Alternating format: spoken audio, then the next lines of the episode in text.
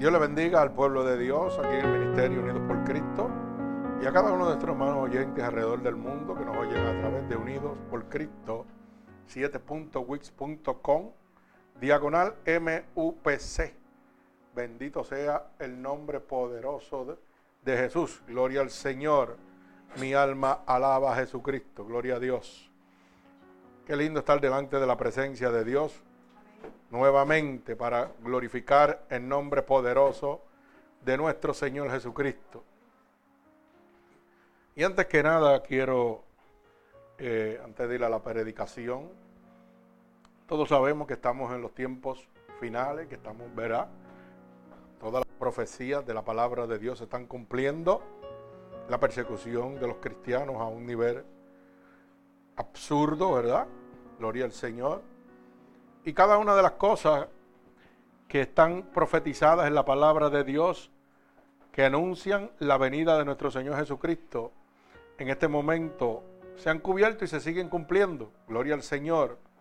Bendito sea el nombre poderoso de Jesús. Y antes de ir a, la palabra, como dije al principio, quería eh, decirle al pueblo de Dios, ¿verdad? Las cosas que están sucediendo. Fíjate que me siento bien gozoso porque eh, siempre he dicho que los niños desde un principio deben estar en la casa de Dios. No deben sacarse bajo ninguna circunstancia, como lo dicen aquí en, los Estados Unidos, los daycare, en las iglesias. Los niños deben estar oyendo palabra de Dios. Y esa palabra de Dios, oiga, va a abrir la luz del entendimiento, no importa la edad que tenga ese niño. ¿Verdad? Como dije al principio, pues eh, pudimos ver, ¿verdad? Como esta niña, como Dios usó un animalito para que esta niña declarara bendición sobre su día y hiciera pacto con Dios. Oiga bien lo que le estoy diciendo. Un animalito que se cayó, se rompió una caderita y esta niña entendió que todo está bajo la providencia de Dios, que es el poder de gobernar todas las cosas, el poder de Dios. Y ella entendía que Dios podía, bajo todo concepto, darle salud a ese animalito. Y como leímos claramente la palabra de Jeremías 32, capítulo 32 verso 27, que dice, Jehová es Dios de toda carne. ¿Habrá algo imposible para él? ¿Verdad? ¿Habrá algo difícil para él en otras versiones? Ella entendió que Dios, al haber creado todos los animales, todos los, todos los seres humanos, todo está creado por Dios, decía, Dios lo puede sanar también. Y trajo el animalito para que oráramos por él. hicimos lo que teníamos que hacer. Y a lo mejor mucha gente piensa, oh, pero eso, mire, como dije al principio, a veces Dios nos habla con la creación y nos deja saber que los animalitos son más inteligentes que nosotros. Como dije al principio, porque todavía yo no he visto eh, un pejo con un pejo ni una peja con una peja. ¿Verdad? Pero nosotros sí, hombre con hombre y mujer con mujer. Así que mire a ver quién es más inteligente. Si los animalitos o nosotros. Bendito sea el nombre de Jesús. Y nosotros para sacarle un gloria a Dios y alabar a nuestro Señor Jesucristo lo pensamos. Y si estamos en un sitio donde hay mucha gente, nos avergonzamos y no alabamos a Dios y la creación alaba a Dios en todo momento. Esos animalitos están cantándole al Señor en todo momento. Bendito sea el nombre de Jesús. Y me gozaba porque eso es lo que me enseñaba es el crecimiento espiritual que ha habitado en el corazón de esa niña. Que fíjese que el dolor que sentía en su corazón era tan grande que hizo pacto con Dios. Y le dijo, Señor, si tú me lo sanas, yo me voy a entregar a ti para el resto de la vida. ¿Usted sabe lo que es que una niña, ¿qué años tiene? ¿Cuántos años tiene? Nueve añitos. Esté declarando en este momento a Dios Todopoderoso, una cosa como esa. Lo que no lo hace gente que llevan 20 y 30 años en el Evangelio. Que todavía están más perdidos que el mismo diablo. Y los niños nos están dando cátedras de lo que es amar a Dios. Bendito el nombre de Jesús. Aquí recibí dos papelitos también de mis nietecitos. Que fíjese, yo digo las cosas como son. Primero estaban fuera jugando con, cositas de esas, ¿cómo que le llaman? Game o los jueguitos esos. Y ahora están sentados en el templo de Dios. Y Dios me está mostrando el crecimiento. Y fíjate que una de las cositas que me entrega, mire, el más pequeño me entrega un papelito que dice el reino de Papito Dios y presenta a un rey con un montón de muñequitos que son el pueblo de Dios. Mire, esto lo que me está hablando es el coeficiente mental que Dios ha sembrado en su pequeño cerebro de amar a Dios desde el pequeño. Lo que no hace la gente adulta. Estos niños están adorando a Dios con todo su corazón. El otro, mire lo que me entrega, dice, Dios protege a su gente, no importa cuál grande o chiquita sea la casa. Y presenta la casa de Dios con muchas personas, mire, cubriendo uno al otro. Dos niños. Hoy los niños nos están dando cátedra a nosotros los adultos que llevamos años en el Evangelio. ¿Cómo Dios nos habla a nosotros? Mire esto. Y ahorita estaba contando de una visión que él vio en su casa. Bendito el nombre de Jesús, ¿verdad? Que veía una malicia, era. Y después una salma, un tiroteo algo así. ¿Verdad? Y que Dios lo que le estaba mostrando que estaba protegido totalmente. Había unos disparos y yo no sé. Bendito el nombre de Jesús. Y esto lo que está certificando en este momento, hermano, es la palabra de Dios. Mire lo que dice el libro de los Hechos, capítulo 2, verso 17. Y dice, y en los postreros días, dice Dios, derramaré de mi espíritu sobre toda carne, y vuestros hijos y vuestras hijas profetizarán, vuestros jóvenes verán visiones, y vuestros ancianos soñarán sueños. Dígame si no son visiones lo que están viendo estos niños. Alaba alma mía Jehová. Hermano, esto es una confirmación más de que estamos en los últimos días. Oiga, la maldad del mundo se ha multiplicado. Yo no sé si usted está en este planeta o está en otro, pero los ataques que están ocurriendo, como esta gente de, de ¿verdad? Han matado tanta gente en África y en otros sitios. Y últimamente llegaron 200 a Zanfol y no los dejaron bajar del avión. Y esto va a traer un problema serio. Créalo. Y esto va a ser una cosa muy seria. La persecución sobre los cristianos va a ser a niveles que usted no tiene idea. Bendito el nombre de Jesús. Así que es momento de que nosotros estemos encaminados en nuestro Señor Jesucristo. Fíjese que, como dije al principio, debe sentirse usted orgulloso de estar, salud, Dios te bendiga. Debe sentirse usted orgulloso de estar en una verdadera casa de Dios y ser parte de que, aunque sea un pequeño ministerio para la visión humana, es súper grande para Dios. Porque esto no, esto, esto están sucediendo cosas que ustedes no pueden entender. Yo mismo no las puedo entender. Lo que tengo es que aceptarlas como vienen. Fíjese que en estos días estuve dialogando con nuestro hermano Mark, el americano, que vino a predicar a nuestra iglesia. Y resulta que para que usted pueda entender cómo Dios está haciendo las cosas, un canal de televisión lo ha contratado para que dé testimonio y predique. El día 10, eh, va a estar en el canal 19. Y yo me, me, eché a reír porque cuando él me lo estaba contando, me decía, ¿y tú puedes ir por mí? Y yo me eché a reír y yo le dije, no, eso te lo dijeron a ti, a ti fue que te llamaron, no fue a mí. ¿Verdad? Pero yo sé que lo estaba diciendo en tono de broma. Y se fue. Y como los 10 minutos volvió hacia mí. Y me dice, es que yo no sé de qué voy a predicar. Y volvió y se fue. Y regresa nuevamente. Y me dice, ya yo sé de qué voy a predicar. Tú me das autorización a hablar de tu ministerio, de lo que yo viví en tu ministerio y de lo que está pasando en un ministerio que no recoge ofrenda ni diezmo, que son como 10 o 12 personas, pero las almas se convierten por miles. Yo puedo hablar de eso. Ese es Dios. No tenemos que movernos para ningún lado. Dios nos lleva donde nos tiene que llevar. Y ese hombre va a salir en el canal 19 y va a predicar y hablar de este ministerio. Ese es el poder de Dios. Y todavía hay gente por ahí buscando ministerios enormes para la grandeza del hombre. Pero Dios está haciendo las cosas como tiene que hacerlas. Así que él, él, me va a dar el día, no tengo la fecha exacta, pero sé que es en el canal 19, así que les voy a dejar saber para que ustedes, para fines de diciembre, ¿verdad? Que no sabe la fecha exacta, pero para fines de diciembre. Así que Dios sigue exaltando el ministerio, Dios sigue exaltando su poderosa palabra alrededor del mundo y nos sigue abriendo puertas. Y lógicamente no deja de, de ser impactante porque el dar a conocer a través de los canales de televisión un ministerio como este indica persecución. ¿Usted sabía eso no lo sabía? Porque yo lo capté seguido. Yo sé que tan pronto se sepa lo que está pasando, la persecución va a seguir aumentando, pero sea la gloria de Dios.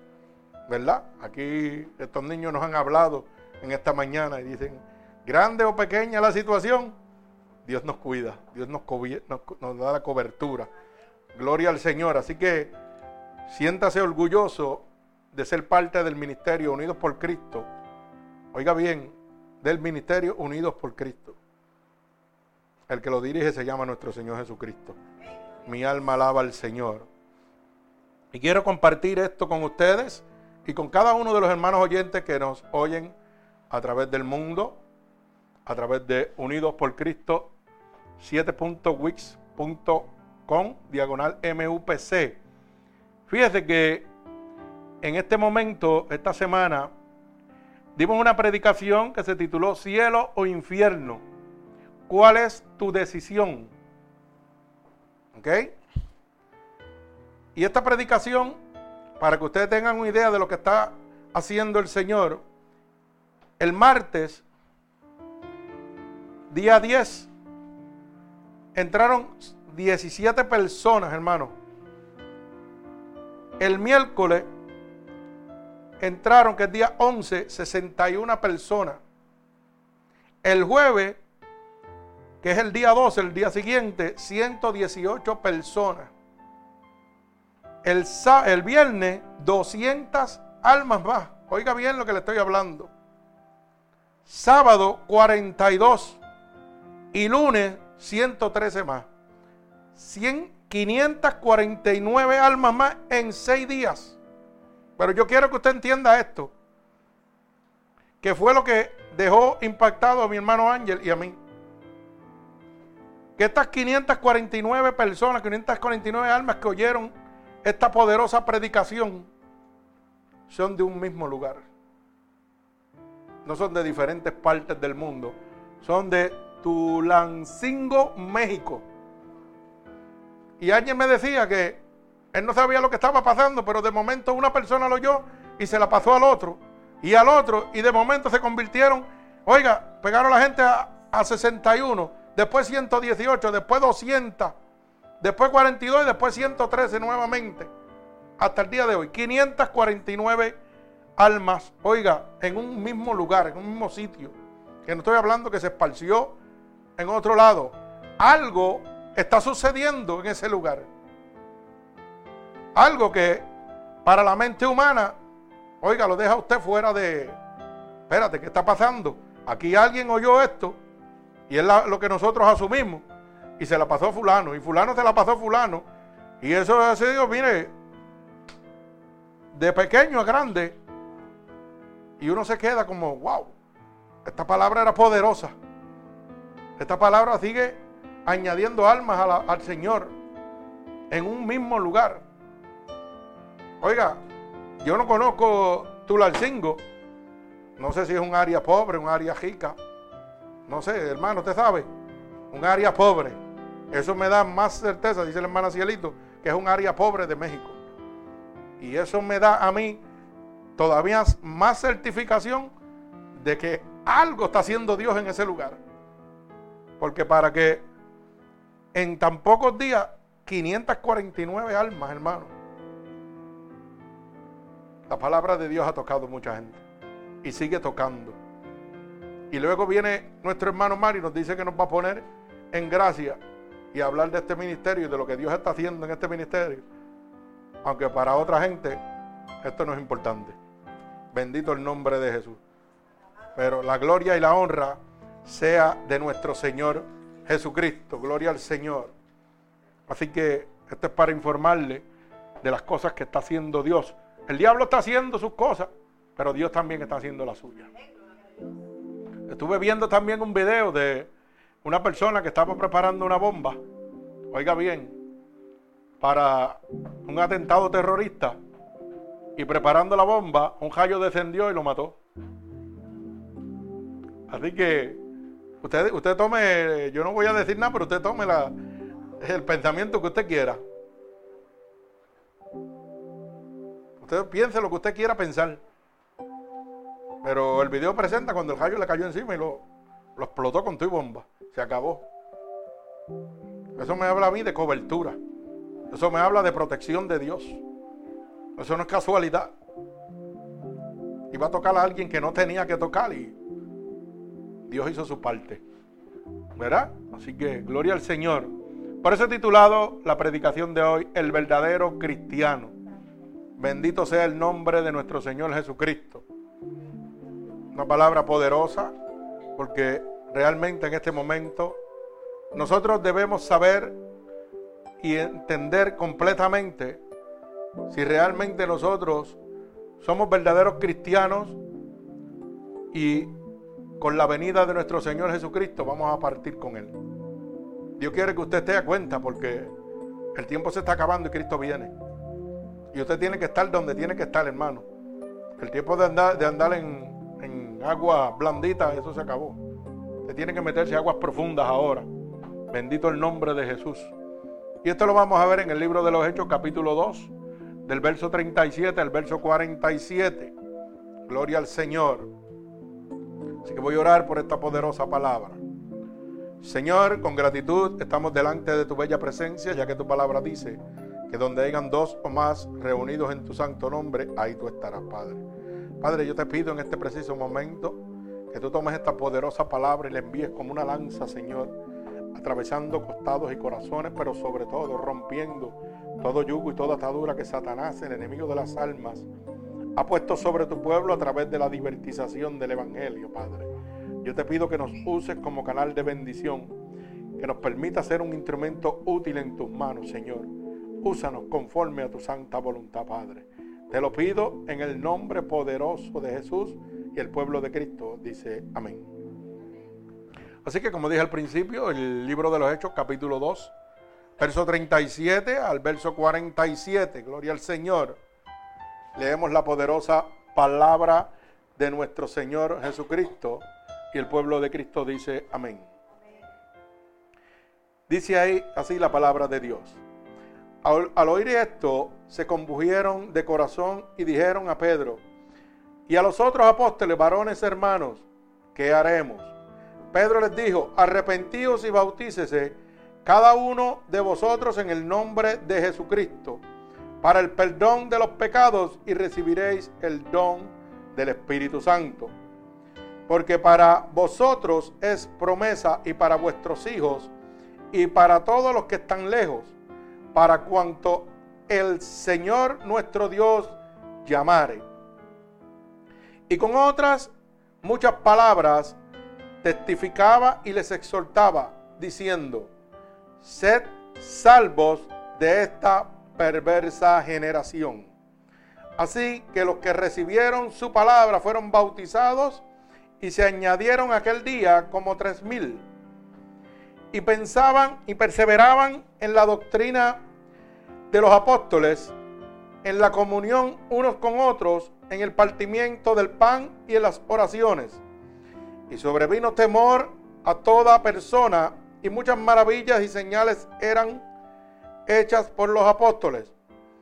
Todos los que habían creído estaban juntos y tenían en común todas las cosas. Y vendían sus propiedades y sus bienes y los repartían a todos según la necesidad de cada uno. Y perseverando unánimes cada día en el templo y partiendo el pan en las casas, comían juntos con alegría y sencillez de corazón, alabando a Dios y teniendo favor con todo el pueblo. Y el Señor añadía cada día a la iglesia los que habían de ser salvos. El Señor añada bendición a su poderosa palabra. Bendito el nombre poderoso de nuestro Señor Jesucristo. Gloria a Dios. Bendecimos su santo nombre. Alabado sea el nombre de Dios. Qué poderosa palabra esta. Gloria al Señor. Donde el Señor nos habla claramente, ¿verdad? A cada uno de nosotros de facultades que debemos tener, cada uno de nosotros, para poder constituirnos cristianos realmente. Bendito sea el nombre de Jesús. Porque es muy fácil ponerse un sello de cristiano cuando lo, realmente lo que somos somos religiosos. ¿Verdad? Bendito sea el nombre de Jesús. Pero vamos a ver nueve hechos fundamentales que tienen que ocurrir y permanecer en la vida de un cristiano. Nueve hechos, nueve situaciones que tienen que ocurrir en la vida de un cristiano y tienen que permanecer hasta el fin de su día, hasta que vaya delante de la presencia de Dios.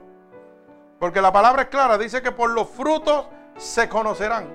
Usted puede hablar todo lo que usted quiera de Dios, pero sus frutos hablan por usted. Bendito el nombre de Jesús. Mi alma alaba al Señor. Fíjese que el primer fundamento que tiene que haber y permanecer en la vida de un cristiano es que tiene que ser convencido un cristiano tiene que ser convencido primeramente para que pueda ir detrás de la búsqueda de nuestro Señor Jesucristo. Y usted dirá, pero ¿cómo que convencido? No debe ser convertido. El primer paso es convencerlo. Usted no toma una decisión si usted no está convencido de que hay algún beneficio hacia usted. Es como para que usted lo pueda entender. Mire, si yo soy un vendedor de seguro y voy a donde usted yo tengo que convencerlo a usted que lo que yo tengo para usted es bendición, es bueno para usted. Y usted lo primero que hace es que se convence antes de aceptarlo. ¿Usted me va entendiendo? Pues yo tengo que demostrarle al pueblo de Dios que Dios es la única salvación, la única esperanza que usted tiene para que usted se convenza primero y lo pueda aceptar. Porque si yo no le muestro a usted bajo ningún concepto de que Dios es bueno, de que Dios es poderoso, de que Dios tiene el control de todo lo que sucede. Mire, usted me va a decir, ah, a mí no me hace falta Dios para nada. Eso es bien sencillo, pues yo tengo que convencerlo. Y la primera actitud mía debe ser hablar de qué? De lo que Dios ha hecho en mi vida. Yo no puedo hablar de lo que Dios ha hecho en la vida de ninguno de ustedes. Yo tengo que hablar de lo que Dios ha hecho en mi vida para que usted primero se convenza de que usted tiene una oportunidad y que tiene una esperanza de recibir lo que usted quisiera recibir aceptando a Cristo como su único Salvador. Pero tengo que convencerlo primero. Por eso dice, y en los últimos días se predicará por testimonio. Yo puedo leer el Evangelio de la A a la Z y conocérmelo de la A a la Z. Y leerle todos los mensajes que usted quiera de la Biblia. ¿Y usted sabe qué? Usted se queda como si nada. Pero si yo le hablo de lo que Dios ha hecho en mí, yo te aseguro que su corazón empieza a temblar. ¿Usted sabe por qué? Porque no hay convencimiento de esa persona de oír. Lo primero que va a decir es, ah, tú vas a venirme a hablar de lo mismo. Tacho, olvídate de eso. Y yo estoy joven para eso. Porque esas son de las excusas que ponen. Y tú vas a venir a castigarme con el Evangelio. No, no, no. Hermano, yo te voy a convencer a través de mi testimonio. Pero tú eres el que vas a tomar la decisión. Porque tú tienes un libre albedrío. Y Dios te va a hablar. Y cuando yo le digo a una persona, no es lo mismo decirle, mira, el libro de Mateo, capítulo tal, verso tal, dice esto, esto y esto. Y el libro de Lucas dice esto y esto. Y Romanos dice esto y esto y esto. Cuando tú estás de frente de mí, Tú me vas a contestar lo que yo contestaba realmente cuando me venían con esos brincos. Ah, ya viene otro religioso a hablarme de la Biblia. Porque esa es la actitud de uno cuando está en el mundo, créalo. Usted no está peleando con un santo, está peleando con un demonio. Y el demonio, al único que se rinde, es delante de Dios. Entonces yo tengo que hablar de el Dios Todopoderoso. Tengo que decirle, ¿tú sabes qué? Yo andaba una vez como estabas tú. Y tú estás en una cama desahuciado por la medicina, te estás muriendo, pero hay uno que cuando yo estaba en esa situación, mira, me dio vida. Yo soy el único hombre en el mundo con este temor, con este tumor vivo sobre la faz de la tierra. ¿Usted sabe qué sucede?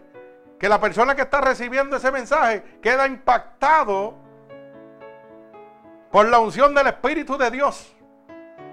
Porque lo primero que dice, espérate, ahí hay una esperanza, porque si ese hombre estaba igual que yo o peor que yo, y ahora yo lo veo vivo y predicando el Evangelio de Dios, ya yo estoy convenciéndote, ya te estás, oye, ya te estás convenciendo de que realmente hay una oportunidad, que no es un libro de palabras. Oiga bien, el testimonio está empezando a convencer, a romper esas ataduras, a ese corazón duro. Aunque no quiera aceptar a Cristo, ya empieza a ceder, porque hay una esperanza albergada en su mente y en su corazón de que, oye, yo puedo ser sano Oye, si Dios lo hizo con él, lo puede hacer conmigo. Quiere decir que el Dios que le está hablando es una realidad. Y no es lo mismo yo venir con la palabra de Dios y entrarte a macetazo. Yo siempre he dicho que la miel atrapa más moscas que el vinagre. Usted no tiene que convertir a nadie.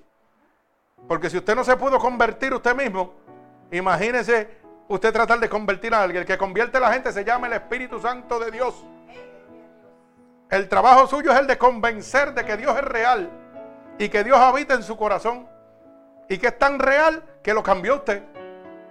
Háblele de eso, no le hable más nada a la gente, no le meta palabras porque la gente todavía no está apto para eso, eso le toca a Dios. Una vez ya se convenza de que hay una alternativa que se llama Jesucristo porque lo está viendo delante de él a través de su testimonio, hermano, la búsqueda va a empezar. Y la misma palabra le va a empezar a hablar y el mismo espíritu lo va a llevar donde lo tiene que llevar. Pero usted tiene que empezar por donde tiene que empezar. Por el convencimiento.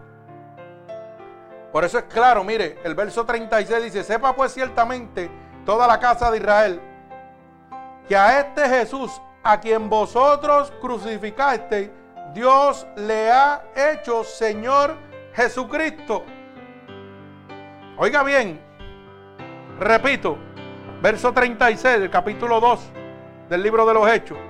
Sepa pues ciertamente toda la casa de Israel que a este Jesús, a quien vosotros crucificasteis, Dios le ha hecho Señor y Cristo.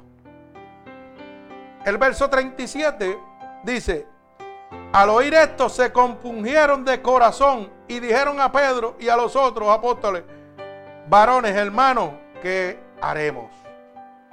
O sea, ese mismo pueblo que lo llevó a la crucifixión, luego se dieron cuenta de qué?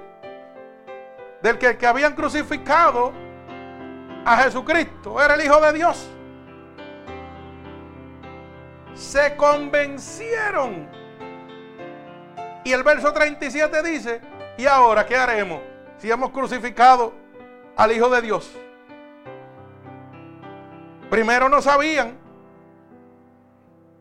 no tenían conocimiento alguno de que era el Hijo de Dios, pero cuando se dieron cuenta que se convencieron, le preguntan a Pedro, ¿qué hemos hecho? ¿Y ahora qué vamos a hacer? Como tienen que hacer mucha gente en este momento. Tienen que convencerse. Pero se convencieron cuando Dios, oiga, dice la palabra, Dios le ha hecho Señor y Cristo. En el verso 36. A este, dice, a este Jesús, quien vosotros crucificaste, Dios le ha hecho Señor y Cristo. Cuando nuestro Dios Todopoderoso le confirmó de que ella ese era mi hijo, el que ustedes crucificaron. Ahí vino un temor sobre ellos y rápidamente buscaron una esperanza. Y van donde Pedro y le preguntan, Dios mío, hemos crucificado al Hijo de Dios y ahora qué hacemos. De esa misma manera usted debe convencerse de que cuando usted está atado por el pecado, la única alternativa se llama Jesucristo. Cuando usted está condenado por el pecado, porque la paga del pecado es muerte, la única alternativa que usted tiene es Jesucristo. Pero hasta que usted no se encuentra de frente con la situación, usted no se rinde. El pueblo se rindió cuando se dio cuenta de que, Dios mío, hemos crucificado a Jesucristo. Déjame yo ahora a ver cómo arreglo la situación, cómo yo escapo de esto. Y le dicen a Pedro, ¿y ahora qué haremos? Dime. O sea que el primer fundamento que tiene que tener un cristiano para dar el primer paso es el convencimiento, hermano. Este pueblo, si no se hubiera convencido de que aquel Jesucristo era el Hijo de Dios, hermano, no le hubieran dicho a Pedro jamás en la vida. Pedro, ¿y ahora qué haremos? No, hubieran seguido de, acuerdo a su consuficiencia. Por eso le traje el ejemplo de mi enfermedad con otra persona enferma. La persona tenía que estar enferma, pero estaba viendo una esperanza a través de mi salvación, de lo que Dios hizo en mi vida. De esa misma manera, Dios trabaja en la vida de cada uno de nosotros. Pero el primer fundamento que tiene que permanecer en usted es el fundamento del convencimiento. Yo tengo que estar convencido totalmente de que Dios es real. Yo tengo que estar convencido de que la única manera de que yo voy a entrar al reino de los cielos es a través del sacrificio de Dios en la cruz del Calvario. Es declarando a Cristo como mi único y exclusivo Salvador. Porque la palabra dice yo soy el camino, la verdad y la vida. Y nadie podrá entrar al reino de Dios si no es a través de Él. Pues yo lo primero que tengo que estar convencido que para yo entrar al cielo necesito a Jesucristo. Mientras yo no me convenza de eso, hermano, yo voy a estar como el cabro monté brincando de lado a lado y haciendo lo que me da la gana. Sí, créalo, porque no tengo temor ninguno. Y dice la palabra que el principio de la sabiduría es el temor a Jehová. Proverbios 1.7. El principio de la sabiduría. Bendito sea el nombre poderoso de Jesús. Así que usted como cristiano debe permanecer en su corazón y como fundamento principal la misión de convencer a la humanidad, al mundo pecaminoso, de que Dios es real a través de la transfiguración suya, de lo que ha sucedido en su vida, de su cambio con el Señor Jesucristo. Porque con palabrería bonita usted no va a convencer a nadie, hermano. Usted va a convencer con hechos. Usted va a convencer declarando lo que Jesucristo ha hecho en su vida. Mire, uno de los éxitos más grandes que tiene este ministerio es que hablamos la verdad de Cristo de lo que Dios ha hecho con nosotros y lo que hace con cada uno de ustedes. Y la gente alrededor del mundo se siguen convirtiendo. Nosotros no estamos hablando ni de Pedro, ni Pablo, ni Mateo, ni Lucas, no, no. Estamos hablando de Cristo. De lo que Cristo quiere hacer con usted.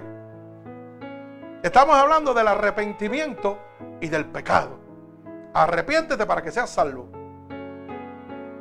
Lo que pasa es que como Dios es tan bueno, oye, lo que estamos enfermos nos sana y después nos salva. Mire qué bueno es Él. Nos da doble porción. Nos da más de lo que nosotros merecemos. Si fuera solamente que nos da la salvación, pero también nos sana para que podamos ser testimonio vivo y real del poder de Dios. Para que le declaremos al mundo de que Dios es real. De que su palabra es real. Para que podamos convencer a la humanidad con hechos y fundamentos reales de que Jesucristo habita dentro de nosotros. Bendito el nombre de Jesús. Mi alma alaba al Señor. El segundo fundamento que debe haber en un cristiano y permanecer en él es el fundamento de ser convertido. Hay muchos que son convencidos, pero no son convertidos. Esto está lleno de mucha gente que son convencidos, convencidos de decir que si hay un Dios, pero no se entregan a Él totalmente. Todavía siguen con su poca vergüenza y su vida pasada. Hermano, y, la Biblia es clara, dice que con su fruto se conocerá. Mire, yo respeto la opinión de todo el mundo, pero ayer fue un día donde la gente estaba loco. Mire, para que usted vea cómo está moviéndose el mundo por la pelea que de Coto. Estaba todo el mundo, ay, dónde va a haber la pelea. Pero nadie preguntaba dónde voy a palabra de Dios. Cristo viene. Y la gente no le importa, no, voy a ver la pelea de Coto, que es más importante. Porque eso era, era donde quiera que yo me metía. ¿Y tú dónde vas a ver la pelea?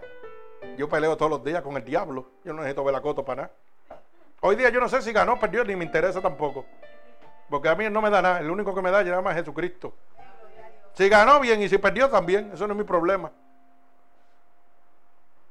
Y cuando todavía su mente está, y oiga bien lo que le voy a decir, hay gente que están en eventos así como eso, que viene una pelea o algo, y dicen, no, yo no voy para, yo no voy, yo no voy a ver para la casa de Dios yo voy a ver la pelea. Y dicen que son cristianos. Y negocian eso por amor de Dios. ¿Cómo es eso? Eso no está fácil. Y créalo, usted tiene que ver la cara de emoción. Como la gente habla de eso. ¿Cómo? No, usted ve las expresiones y todo y apuestan. Y eso es una alegría terrible por ver una pelea. Y entonces uno te va a hablar de la salvación, del plan de salvación, de lo que Dios quiere para ti. Y eso no te importa. Ah, no, yo voy el domingo que viene, voy el sábado que viene, voy el lunes que viene, no te importa. Y si Cristo viene, ay santo, mi, alaba, mi alma alaba al Señor. Por eso es que digo que hay muchos convencidos, pero no están convertidos. Por eso la palabra es clara, dice, con tu boca me alabas, pero tu corazón está bien lejos de mí. Los frutos de uno hablan por uno, hermano. Bendito el nombre de Jesús. El segundo fundamento es que debe estar convertido. Por eso, rápidamente, a través de la conversión de que el pueblo se había dado cuenta que habían crucificado al Hijo de Dios, su alma se compujo, dice el verso 37, y se compugieron de corazón y dijeron a Pedro y a los otros apóstoles, varones, ¿qué haremos? ¿Qué? varones hermanos, ¿qué haremos? Había temor. Tenemos que resolver esta situación. Me he dado cuenta de que Dios es real. ¿Cómo llego a Él? Y le preguntan a Pedro, ¿qué haremos? Y mire lo que dice el verso 38 para que lo pueda entender. Pedro le dijo, arrepentíos y bautícese cada uno de vosotros en el nombre de Jesucristo para perdón de los pecados y recibiréis el don del Espíritu Santo. Después de la convención tiene que venir un arrepentimiento.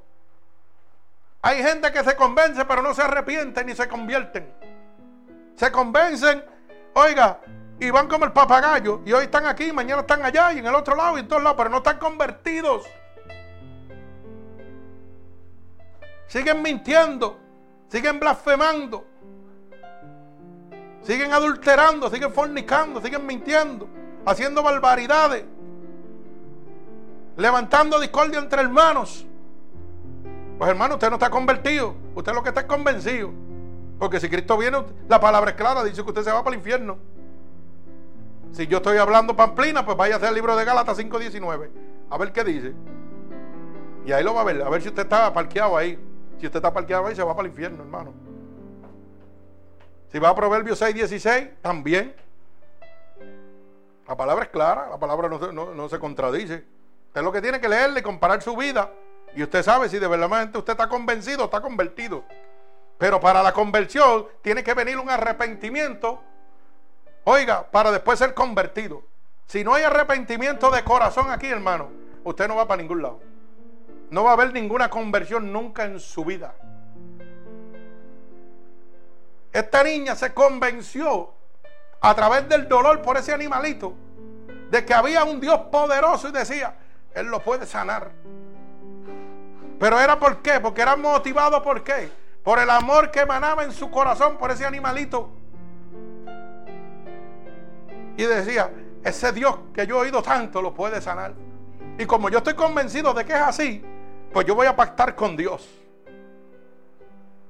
Y usted sabe lo que es que una niña de nueve años le diga al Señor de esa magnitud.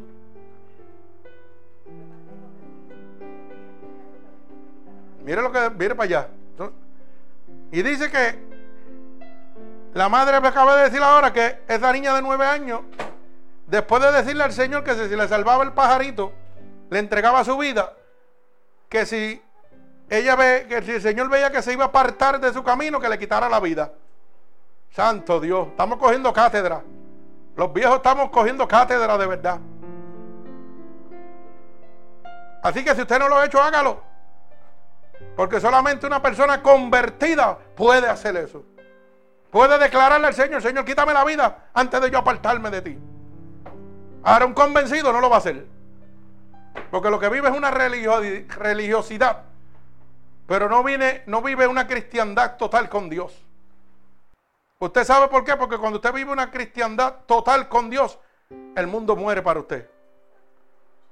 Y empieza a entender que morir en Cristo es vivir. Así que prefiero morir antes de quedarme aquí. Bendito el nombre de Jesús. Oiga eso. Así que Pedro le dijo, arrepentíos y bautícese cada uno de vosotros en el nombre de Jesucristo para el perdón de los pecados. Y reviviréis el don del Espíritu Santo. Hermano, tiene que ser convencido, arrepentido y luego convertido a nuestro Señor Jesucristo para el perdón de pecado. Usted lo que tiene es que venir a Cristo, hermano, y declarar con su boca, Señor, aquí estoy. Dice la palabra que si yo declaro con mi boca que Jesús es mi Salvador, sería salvo. Y si creyera en mi corazón que se levantó de entre los muertos, sería salvo. Usted lo que tiene que declararlo. Usted no tiene que venir al Ministerio Unidos por Cristo, ni tiene que ir a Siri Online, ni tiene que ir a, Fuente de Agua Viva, ni a donde nadie. Usted lo que tiene que ir delante de la presencia de Dios. Usted tiene que convencerse que Dios es real. Tiene que arrepentirse para poder convertirse. Si usted no se arrepiente, no se ha convertido nunca, hermano. Porque su vida pasada va a seguir arrastrándolo a usted. ¿Usted sabía eso? Mientras usted no se convenza, mientras usted no se convierta, mientras usted no se arrepienta totalmente, mire, usted va a seguir teniendo tendencias de la vida pasada. Va a seguir pensando pecaminosamente porque la palabra es clara. Dice que los que son de la carne piensan en las cosas de la carne y los que son del espíritu pensarán y hablarán las cosas del espíritu. Bendito el nombre de Jesús. Tenemos que estar claros. Mi alma alaba al Señor. Bendito sea su santo nombre. Así que este pueblo se convenció de que habían crucificado a Cristo. Ese temor que embargaba sobre ellos, oiga, le hizo hacerle una pregunta a Pedro. ¿Y ahora qué voy a hacer? Pues mire, si usted está en la misma situación que el pueblo que crucificó a Cristo, mire, usted debe hacerse esa misma pregunta. ¿Y ahora qué voy a hacer? Y la contestación es la misma que Pedro le dio al pueblo. Arrepiéntase. Oiga, arrepiéntete de lo que has hecho en este momento. Ve delante de la presencia de Dios. Bautízate en el nombre del Padre, del Hijo y del Espíritu Santo para el perdón de pecados. Y empieza una nueva vida en Cristo. Y tú vas a ver cómo realmente estás convertido. Bendito sea el nombre de Jesús. Mi alma alaba al Señor. Fíjese que tan pronto Pedro le dijo, arrepentido y bautícese cada uno en el nombre de Jesucristo no es en el nombre del pastor, no es en el nombre del ministerio. No es en el nombre de la iglesia donde usted va. Porque aquí la gente usted le pregunta, sí, usted, yo soy cristiano. Y cuando usted le da, yo también, yo voy a la iglesia fulano de tal. Y mi pastor es fulano de tal. ¿Y qué tú me dijiste con eso? Que vas a una iglesia grande donde tantos perdidos. Eso es lo que tú me estás diciendo. Donde lo que da es un club social y un reconocimiento.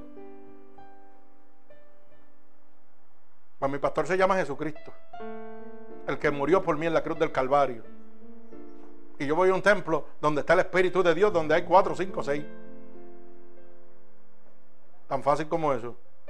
Pero el hombre hoy en día está buscando reconocimiento. Números y reconocimiento. Reconózcame a mí, que yo hablo bonito de Dios, mira. Y póngame en, en altares, ay María. Y déme un puesto. Y cuando usted le pregunta, ¿tú eres cristiano? Sí, yo voy a tal iglesia. En vez de decir, no, yo le, sirvo al Dios Todopoderoso. ¿Ah? Y su palabra dice que en lo poco me ha sido fiel, en lo mucho te voy a poner. El que te va a exaltar sobre las naciones es Jesucristo, el Hijo de Dios. Mi alma te alaba, Señor. Así que otro fundamento que debe tener la persona cristiana, el verdadero cristiano, es ser obediente. El verdadero cristiano tiene que ser obediente. Un cristiano que dice que es cristiano y no es obediente está perdido. Bendito el nombre de Jesús. Mire cómo dice el verso 38. Repito nuevamente, pero Pedro les dijo, arrepentíos y bautícese cada uno en el nombre de Jesucristo para el perdón de los pecados y recibiréis el don del Espíritu Santo. Porque para vosotros esta es la promesa y para vuestros hijos y para todos los que están lejos, para cuantos el Señor nuestro Dios llamare. Bendito sea el nombre de Jesús. Cuando Pedro los exhorta a que se arrepientan y se bauticen, ellos toman la decisión. De esa misma manera Cristo viene a donde usted.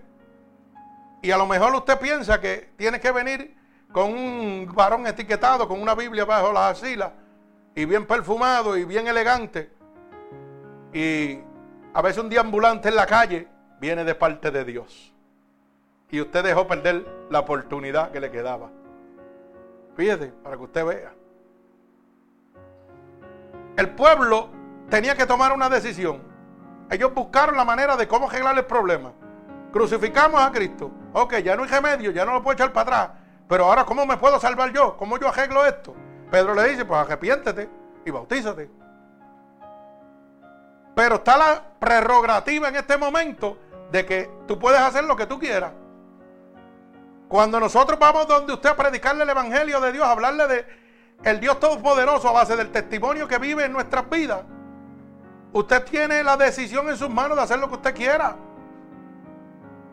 Usted puede ser obediente y rendirse a Dios, arrepentirse, convertirse y empezar a obedecer a Dios. Pero también puede oír la palabra de Dios y hacer lo que le da la gana. Por eso dice, todas las cosas me son lícitas, pero todas me convienen. Usted puede hacer todo lo que usted quiera, pero no todo te conviene. Dios no te obliga. Usted tiene un libre albedrío de tomar la decisión que usted quiera. Bendito sea el nombre de Jesús. Hay mucha gente que dicen que son cristianos, pero no son obedientes. Tan pronto Dios los pone a cuenta, oiga, frenan y buscan otras salidas y salen cogiendo por otros lados.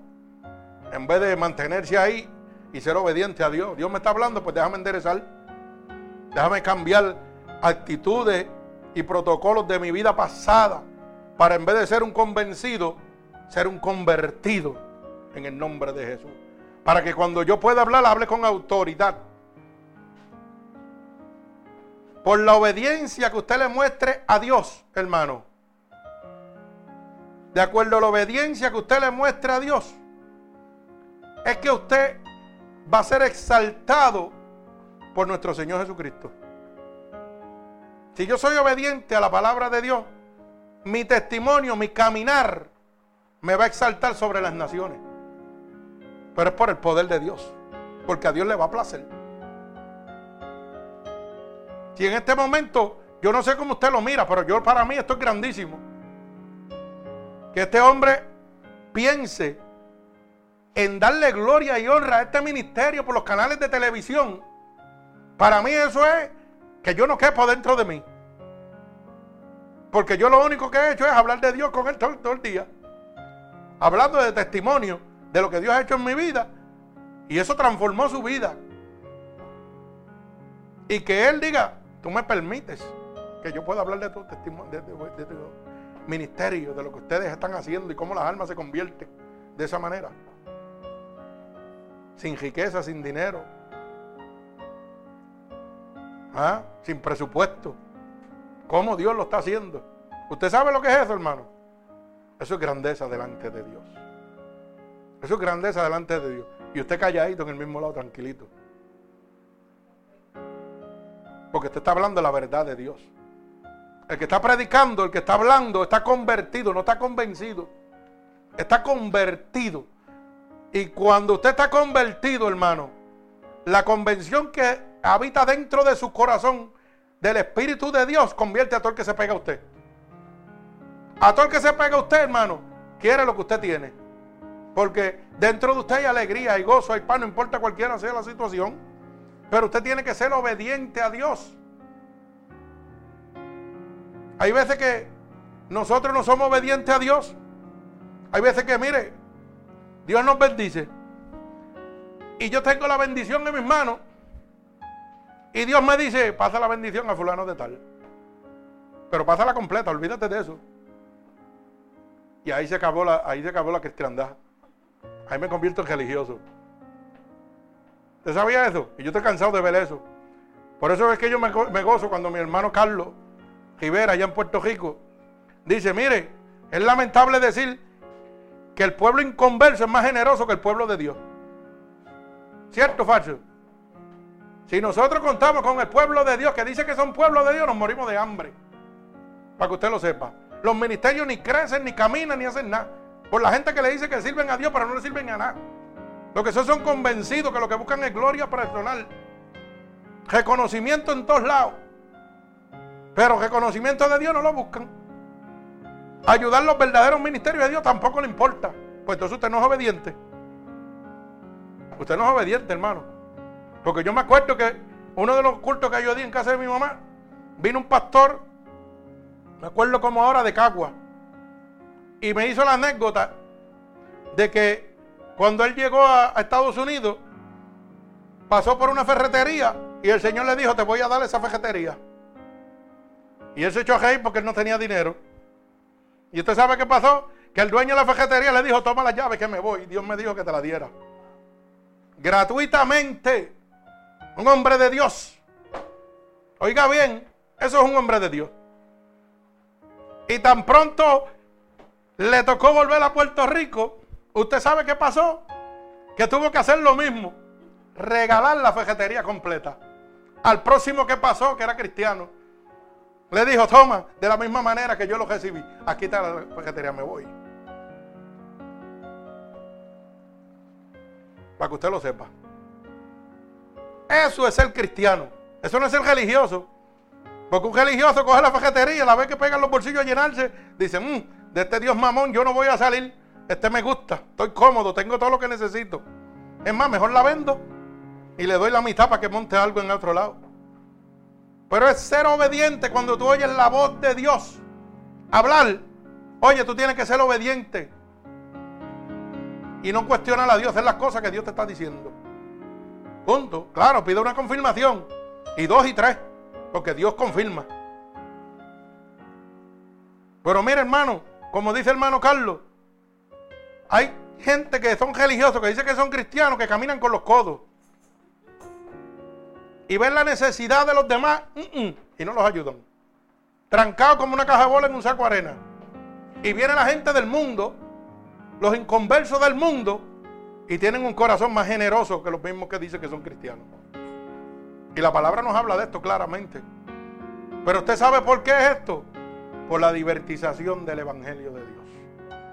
Porque no se le ha enseñado al pueblo de Dios la verdadera palabra de Dios. Que es amar a uno como otro. Usted tiene que amarse uno como otro. Oiga, dice la palabra de Dios que hagas con tu prójimo lo que tú quisieras que hicieran contigo. Pues lo que yo quisiera que hagan conmigo es lo que yo hago. Yo no tengo nada. Pero de lo que tengo doy, a mí no me importa. Toma, dale, y ayudo al que sea, mí no me importa. Y mucha gente me dice, pues tú eres loco. Pero pues, ¿qué tú quieres que yo haga? Eso me lo dio Dios, eso no es mío. Si lo puedo bendecir, lo bendigo. Todo así de fácil, yo, mire, lo paso para adelante. Pero hay gente que Dios los bendice y guarda las bendiciones para ellos como si se lo fueran a llevar. Y entonces si el ministerio no es grande y poderoso, ahí no bendicen, porque ahí no, ahí no tienes reconocimiento. Pero si el ministerio es poderoso, que allá hay 500 mil miembros, pues déjame darle una ofrenda de mil dólares, dos mil dólares, para que el pastor salga de allá. Hermano fulano de tal, venga para acá. Y cuando lo pasen adentro, usted se hincha como el palomo. Y se para al frente. Ese fui yo, ese fui yo el que di los dos mil dólares. Para que todo el mundo lo reconozca. Y el Señor allá arriba, necio, esta noche vienen por tu alma. Y no podrás llevar nada del fruto de tus manos. Ay, santo. Alaba alma mía Jehová. Por eso es que yo comparto lo que mi hermano Carlos dice. El pueblo de afuera es más generoso que el pueblo cristiano. Para que usted lo sepa. Mucho más generoso. Bendito sea el nombre de Jesús. Mi alma alaba al Señor. Gente inconversa, que no tienen nada, se desbordan por bendecir, por ayudar. Y gente que supuestamente están convertidos a Dios y tienen presupuesto de más para bendecir. Mire, chacho, guardan como, como si fueran a llevárselo para el cielo. No, lamentablemente es así, pero es por la mala enseñanza de la palabra de Dios. Usted tiene que ser obediente, hermano. Obediente a lo que Dios diga. Y mucha gente toma esto de obediencia solamente por el lado económico. No, hermano, usted tiene que ser obediente totalmente a la palabra de Dios. Hay veces que nosotros, el Señor nos dice, mira, aquel que está allí le duele en tal sitio. Vete y ponle la mano y ora por él ahora mismo. Y usted no es obediente. ¿Por qué? Porque no es hermano de la iglesia ni lo conoce. ¿Y qué pasó ahí? ¿Usted es cristiano o usted es convertido nada más? No es religioso. Porque a mí cuando Dios me habla, yo voy después pitado, a mí no me importa. Y si habla inglés o español, a mí no me importa tampoco. Yo lo voy a decir como yo lo pueda decir. Y el Espíritu allá que bregue con él lo que tenga que hacer. Pero Dios tiene que darse cuenta que yo soy obediente. Porque si yo, soy, yo era obediente para las cosas del mundo y me tiraba unas maromas que eran chéveres, imagínate cómo no lo voy a hacer para Dios. Por eso Dios me buscó, porque era un atrevido para el mundo. Dios, si usted es atrevido para el mundo, para mí tiene que ser un guerrero tremendo. Así que me lo voy a llevar. Y así debe pensar usted, hermano. Y yo le digo una cosa, da pena que hay gente que no son obedientes. Que Dios le habla, oye, vaya y ore por esa persona en tal sitio. Interceda por esa persona. Lleve una ofrenda a esa persona. Mira, una ofrenda puede ser comida, puede ser cualquier cosita. No tiene que ser el dinero. Hay gente que a veces necesitan un galoncito de leche en la casa. No necesitan dinero suyo. Lo que necesitan es que, mire, usted está viendo la situación, usted no es ciego. Usted no es ciego, bendiga. Bendito sea el nombre de Jesús. Hay gente que el Señor le dice, hey, ya tú no puedes hacer eso porque tú me sirves a mí y todavía siguen haciéndolo. Gente que Dios le dice, no mienta y siguen mintiendo. Hey, deja estar bochinchando de los hermanos y siguen bochinchando de los hermanos. ¿Y tú eres convertido o tú eres convencido? Explícame. Porque la palabra dice que Dios discordia entre hermanos. El que crea discordia entre hermanos. Discordia entre hermanos. ¿Usted sabía eso o no lo sabía? Si no lo sabía, puede ir al libro de Proverbios y ahí lo va a encontrar. 6.16. Ahí lo encuentra clarito. Seis cosas y siete, y hasta siete abominan y aborrecen el alma de Jehová. Entonces yo digo, soy convertido, pero me paso pelando al hermano de la iglesia. Como el guineo. ¿Y entonces dónde estoy parado? Eso es conducta de mi vida pecaminosa anterior, no de ahora. No debe ser la de ahora. Porque quiere decir que no soy obediente a Dios. Y si no soy obediente a Dios, ¿por qué? Porque hay un fallo en mí. Porque no me he arrepentido totalmente. No me he convertido totalmente. Sigo caminando en convicciones, pero no en conversiones. Lo que sigo es, mire, viviendo emociones. Ríndase a Dios para que usted vea cómo las cosas cambian. No hay cosa más linda, hermano, que usted padecer y en la hora cero el Señor le saque las manos ahí. Aquí estoy yo por ti, peleando por ti. ¿Usted cree que eso no es bendición? Esa es la mejor bendición que usted puede recibir sobre la faz de la tierra. Es mejor que usted tener y no padecer. ¿Usted sabía eso? Yo prefiero padecer y que Dios siga sacando la cara por mí, porque así estoy dependiendo de Él totalmente. Cuando yo dependo de mí, de lo que tengo, estoy perdido. Porque tiro a Dios para el lado. Y lo uso por ocasiones. Bendito sea el nombre de Jesús. Mi alma alaba al Señor. Otro fundamento que debemos tener es estar firmes. Bendito el nombre poderoso de mi Señor Jesucristo. Y dice el verso 42, y perseveraban en la doctrina de los apóstoles en la comunión unos con otros, en el partimiento de pan y en las oraciones. Oiga bien, Pedro le dijo, arrepiéntete y bautízate. Y ellos fueron obedientes. ¿Y qué sucedía? Que empezaron a perseverar en que en la doctrina de los apóstoles, en la comunión con uno con otro, en el partimiento del pan y en las oraciones. Oiga bien la palabra en la comunión de unos con otros. Lo que no sucede ahora mismo. Hoy vamos a las casas de Dios y los hermanos están en queja unos con los otros. ¿Usted sabía eso? los ministerios, guerreando y peleándose uno por otro porque el mío es mejor que el tuyo. Y eso es en donde quiera que usted se mete. Donde quiera que usted se mete. Si yo estoy trabajando para el mismo Dios que tú estás trabajando, debemos estar unánimemente en comunión, gozándonos para la gloria y la exaltación de nuestro Señor Jesucristo. Porque aquí no hay gloria más que para Dios. Porque yo tengo que estar en contienda contigo en la iglesia porque tu ministerio es de una manera y el mío es de otra. Si todos vamos a la misma solución para el arrepentimiento y la salvación de las almas. Bendito el nombre de Jesús. Mire, usted sabe cómo pelean. Ah, porque voy a poner un ejemplo. Yo los pongo a hacer que me gusta. Mire, hay una junta directiva, hay un concilio, hay unos fondos en la iglesia. Así trabaja esto. Y por ejemplo, pues yo soy el que brego con las salidas a las cárceles. Oh, pero yo soy el que voy a misionar, como sale hermana Cielito. Son dos ministerios que están trabajando en acuerdo común para la salvación de las almas. Pero hay cuatro gatos en la iglesia sentados criticando lo, que hacen con los fondos que le dan a ella para poder salir a ministrar afuera. Oh, no, que eso es mucho, le están dando mucho. Mucho. Váyase para Santo Domingo, váyase para Guatemala, váyase para un país de esos pobres. Báñese con agua fría del río.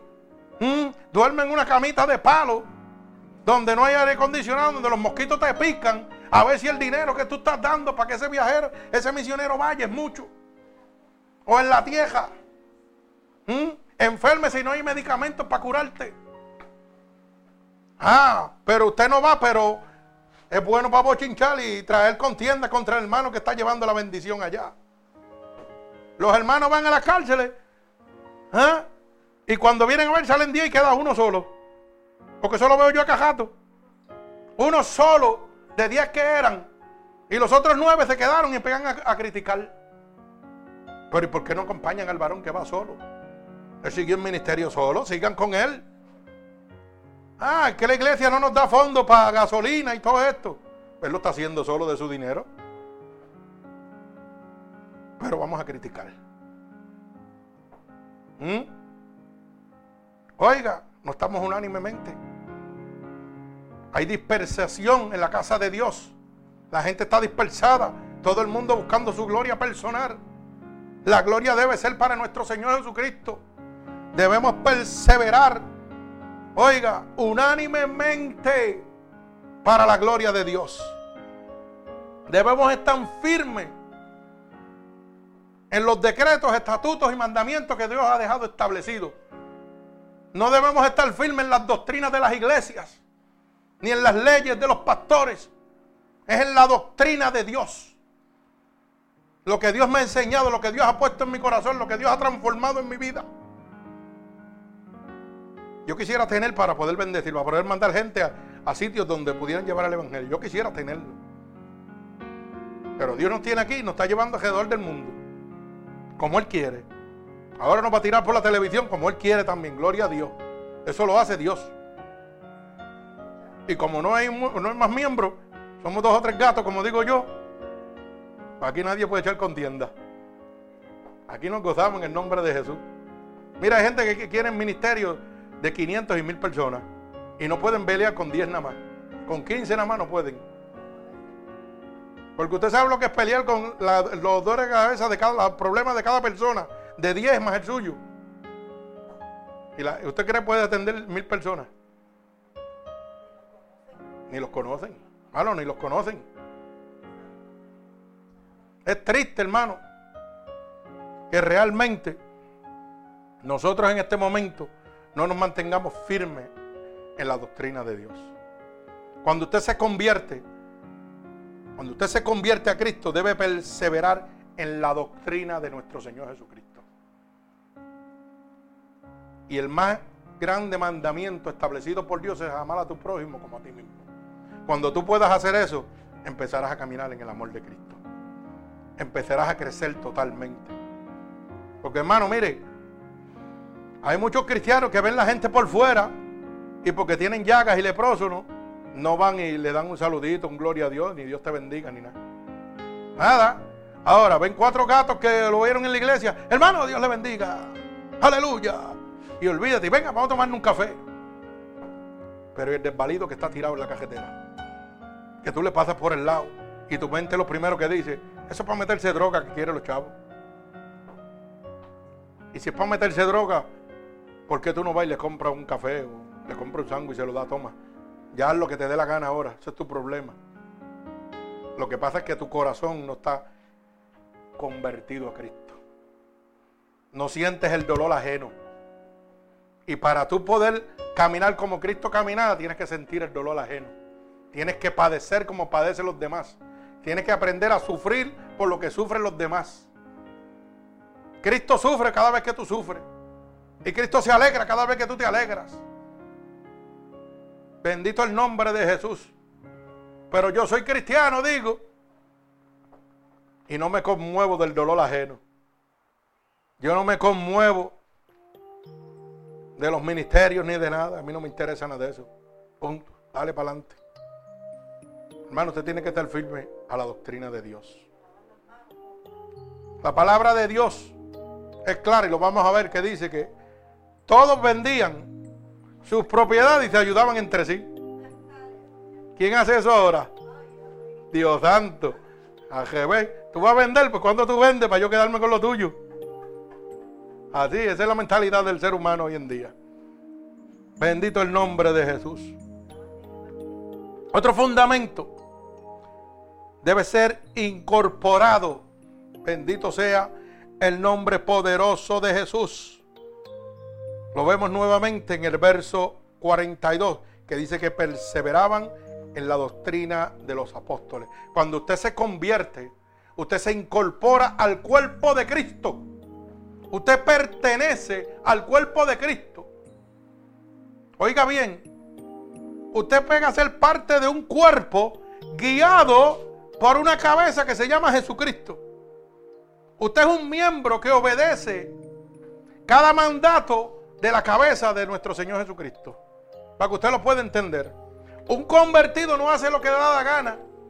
Porque mi mano derecha hace lo que mi cabeza diga. ¿Verdad que sí? Lo que mi mente le ordene. Si mi mente me dice a mí, mueve la mano derecha, yo muevo la mano derecha. Si me dice, mueve la mano izquierda, yo muevo la mano izquierda. Ellos no se gobiernan. Por lo tanto, un miembro convertido, incorporado al cuerpo de Cristo, se somete a la obediencia total de nuestro Señor Jesucristo. Ya no vivo yo, sino vive Cristo en mí. Si Cristo me dice brinca, yo brinco. Si Cristo me dice siéntate, yo me siento. Si Cristo me dice habla, yo hablo. Si Cristo me dice cállate, yo me callo. Hay veces que Dios nos manda a callar y nosotros con el, conocimiento de la teología que tenemos, metemos las patas hasta los, hasta los ojos, como digo yo. Dios me dice, cállate. Y yo no, la Biblia dice en tal sitio esto, esto, esto y esto. Y pegamos a contender con la gente. Y Dios diciendo, cállate, no seas necio. Por eso la semana pasada hice una predicación. Que la titulé, ¿verdad? La del necio. Bendito sea el nombre poderoso de Jesús. Mire, cuando usted se incorpora al cuerpo de Cristo, hay una sola cabeza y se llama Jesús. Y Él dirige todos los movimientos de cada músculo de ese cuerpo. De cada fundamento de ese cuerpo es dirigido por la cabeza que se llama Jesucristo. No es ni el pastor, ni la iglesia, ni el concilio. No, hermano, mí lo que diga el concilio ni me va ni me viene. A mí me interesa lo que dice Jesucristo. ¿Usted sabía eso? Hay gente que adoran los concilios. Viven para los concilios. Dan su vida por el concilio, pero no nada por Cristo. ¿Usted sabía eso? Y yo le pregunto, como la gente sabe tanto, ¿los concilios tienen un dueño o no tienen un dueño? Porque los concilios son un banco. Los concilios son un banco, hermano. Usted no sabía eso. Usted trabaja, a, veces ha estado en alguna junta usted. Porque hay mucha gente que no saben. Mira, hermano, cuando un templo se concilia, tiene que darle un por ciento de lo que se recoge en la iglesia. Y usted sabe que cuando yo voy a hacer una obra de expansión, le cojo un préstamo al concilio del mismo dinero que yo le di, tengo que pagarle intereses. Ahora dígame si no hay un dueño. ¿Usted piensa que ese dinero va al aire y se pierde? Son bancos, son cooperativas. Con fines humanos, no espirituales. Porque si usted me dice que el concilio debe ayudarme, ¿cuál debería ser el movimiento del concilio? Oh, ¿tú quieres expandir la iglesia? Sí, aquí está el dinero que tú diste, toma. No me tienes que pagar nada, dale. Yo nomás los tenía aquí guardados para emergencia. Pero porque yo tengo que pagarte intereses del mismo dinero que yo te estoy dando. O sea, tú me estás prestando y cobrándome intereses. Porque yo tengo que darte a ti de lo que se recoge en la iglesia para el crecimiento de la obra. Y entonces necesito mandar un misionero y no hay chavos. ¿Dónde están los chavos? En el concilio, metidos allá. ¿Ah? Y ese misionero tiene que salir a bendecir almas allá y tiene que pasar necesidades. Tiene que pasar necesidades. Y yo lo digo porque yo he oído testimonio de amigos míos, oiga, que han sido misioneros y las necesidades que han pasado. Necesidades violentas en esos países. Para que usted lo sepa. Teniendo dinero, el concilio, padecen. Hay veces que no pueden salir a misionar y se suspende la misión porque no hay fondo. Pero hay fondo para otras cosas. Pero para la salvación de las almas no hay fondo. Oh, pero vamos a expandir el área del comedor de la iglesia. Oh, pero vamos a hacer un colegio para dar clases bíblicas. ¿Y las almas dónde están? Bendito sea el nombre de Jesús. Hermano, cuando nos incorporamos nosotros al cuerpo de Cristo, ya no vivimos nosotros, vive Cristo. Y se hace lo que Cristo diga. Punto. Tiene que ser lo que Cristo diga. Por eso es que usted ve que hoy en día las iglesias tienen una hora de entrada y una hora de salida. Porque son clubes sociales dirigidos por, por doctrinas humanas, no doctrinas espirituales. Hoy son 40 minutos, una hora de alabanza, mucha monería, muchas banderas dentro brincando y saltando, pantomimas y cuantas cosas hay. Y cuando viene la predicación, 15 minutos. Y se acabó. Y 10 de los minutos son de hablarte de prosperidad para sacarte los chavos. Mire, yo he de iglesias que no hacen ni llamado. Y dicen que le sirven a Dios. No hacen un llamado, no llaman a nadie. No hacen plan de salvación. A veces hay que acordárselo. Mire, y aquí no hay llamado. No pueden orar por mí. Porque están tan amarrados en las cosas del mundo que no les interesan las cosas de Dios. Lo que les interesa es el crecimiento. Bendito el nombre de Jesús. Mi alma alaba al Señor. Otro de los fundamentos, hermanos, es que debemos ser devotos. Y devoto significa dedicado con fervor a las obras de piedad. Oiga, que se mueven por la devoción a su creencia. Para que usted pueda entenderlo. Mucha gente toma la devoción como fanatismo. Y eso no es así. La devoción no es un fanatismo. La devoción es el momento de dedicación suyo, con fervor, cuando usted entrega toda su pasión por la obra de Dios, por lo que usted va a hacer. Bendito sea el nombre de Jesús, por esas obras de piedad. Cuando usted da por reciprocidad la obra de piedad que usted recibió, de la misma manera que usted recibió piedad de Jesucristo, usted la está dando para adelante. Y usted entrega todo su fervor para que la gente reciba lo que usted recibió. La salvación. Bendito sea el nombre de Jesús. Nos debemos a una devoción total, a un movimiento total por lo que nosotros creemos. Yo me muevo totalmente por lo que yo creo en Dios. A mí no me interesa lo que crea el pastor de allá, ni lo que cree el hermano. Yo me muevo por lo que Dios ha hecho en mi vida, por lo que yo creo que es Dios en mi vida. Bendito sea el nombre poderoso de Jesús. Por eso dice el verso 43. Y sobrevino temor a toda persona y muchas maravillas y señales eran hechas por los apóstoles. Yo me muevo de acuerdo a lo que yo pienso. ¿Verdad? A mi creencia, a lo que yo he vivido con mi Dios. Yo he vivido manifestaciones del Espíritu Santo, del poder del Espíritu Santo de Dios. La palabra dice que los últimos días, los postreros días, verso 17 del capítulo 2 del libro de los Hechos, dice, los postreros días, dice Dios, derramaré de mi espíritu sobre toda carne. ¿Verdad? Gloria al Señor. Y vuestros jóvenes verán visiones y vuestros ancianos soñarán sueños. Y de cierto, y sobre mis siervos y sobre mis siervas, en aquellos días derramaré de mi espíritu y profetizarán. Oiga bien, aquí Dios no saca a las mujeres por lado. En aquellos días dice que derramará de su espíritu sobre hombres y mujeres. Pero hombres y mujeres que hayan rendido su corazón a Dios. Que sean obedientes a Dios, que sean firmes a Dios. Que estén incorporados al cuerpo de Cristo. Que hayan sido convencidos por el Espíritu Santo de Dios. Es promesa de Dios que Dios va a derramar de su espíritu. Y cuando usted recibe el espíritu de Dios, hermano, recibirá poder. Poder para vencer al enemigo de las almas donde quiera que usted está. Poder para libertar los endemoniados. Poder para sanar los enfermos. Ya sean animales, ya sean personas. Mucha gente piensa que es más que los seres humanos. Toda creación viene de Dios. Y Dios tiene poder sobre toda carne, dice su palabra. Bendito el nombre de Jesús. Mi alma alaba al Señor. Tenemos que entender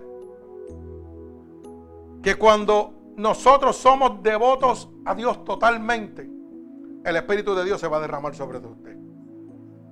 Si eso no está pasando en su vida, hermano, usted es un religioso. Pero el Espíritu de Dios tiene que derramarse sobre usted. Si usted es devoto a Dios, si usted es parte del cuerpo de Cristo, si usted es obediente a Dios, si usted está firme en la doctrina de Dios, si usted está convertido a Dios, no convencido, el Espíritu de Dios tiene que estar sobre usted. Bendito el nombre de Jesús. Dice la palabra que la sombra de Pedro sanaba. ¿Cierto o falso? ¿Y por qué era que sanaba? Porque el Espíritu estaba dentro de él. La sombra sin poner una mano. Dice que cuando pasaba la sombra, sanaba a los enfermos. ¿Ah? Bendito el nombre de Jesús. Mi alma alaba al Señor. Y dice que su poder no se ha cortado, es el mismo ayer, hoy, por los siglos. Sigue siendo el mismo. Lo que pasa que tenemos que ser convertidos a Cristo. No convencidos, no religiosos, tenemos que ser cristianos.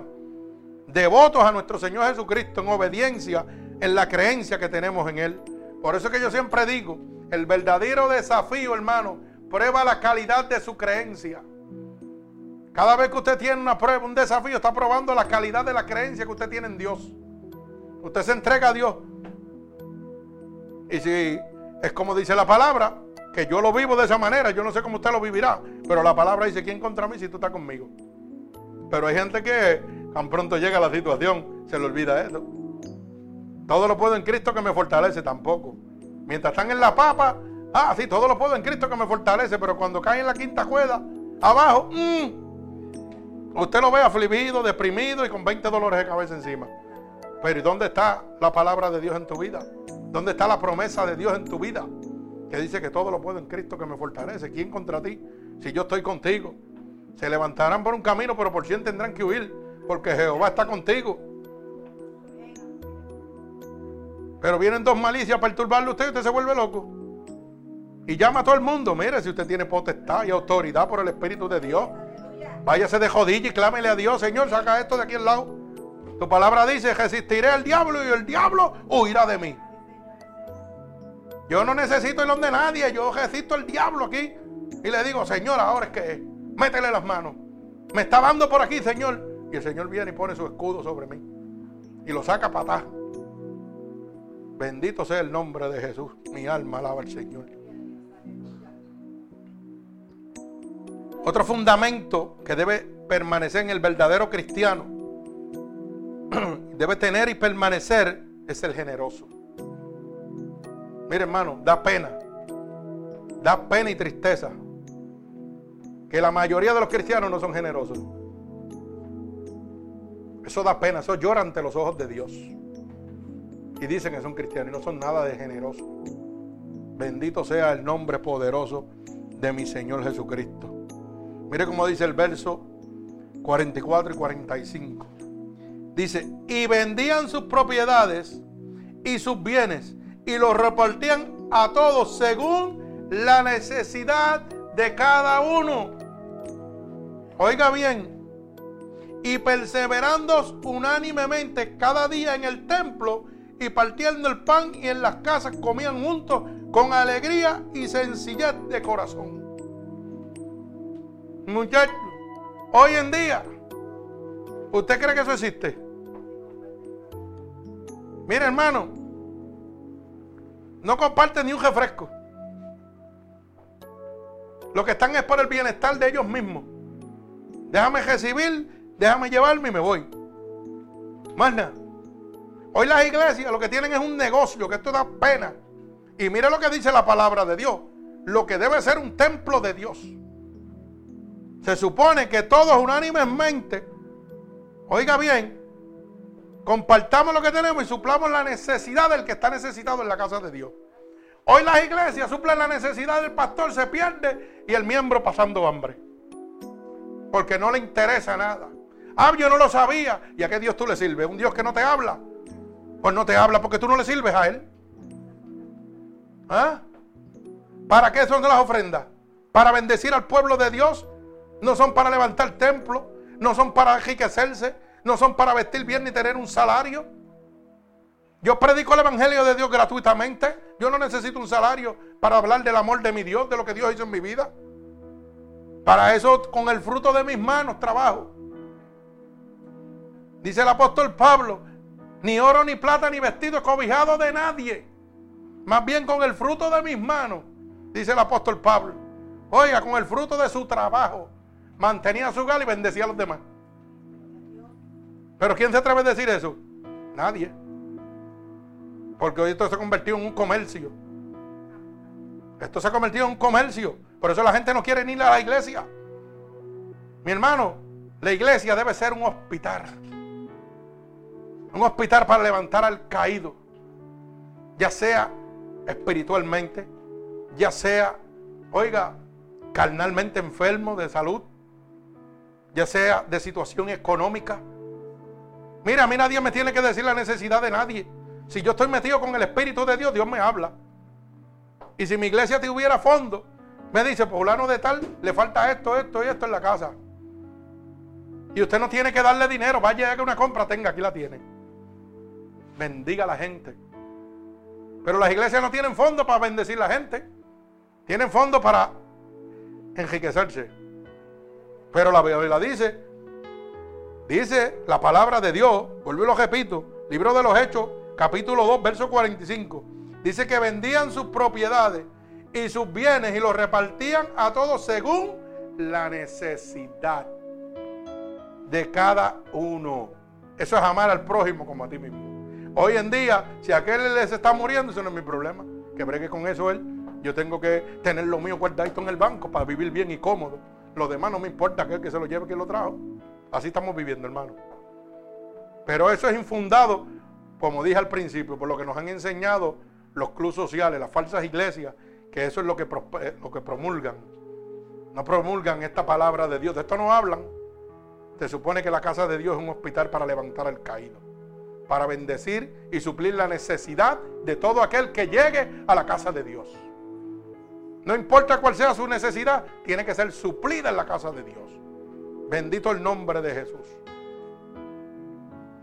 Y dice, y perseverando unánimemente cada día en el templo, partiendo el pan en las casas, comían juntos con alegría y sencillez de corazón.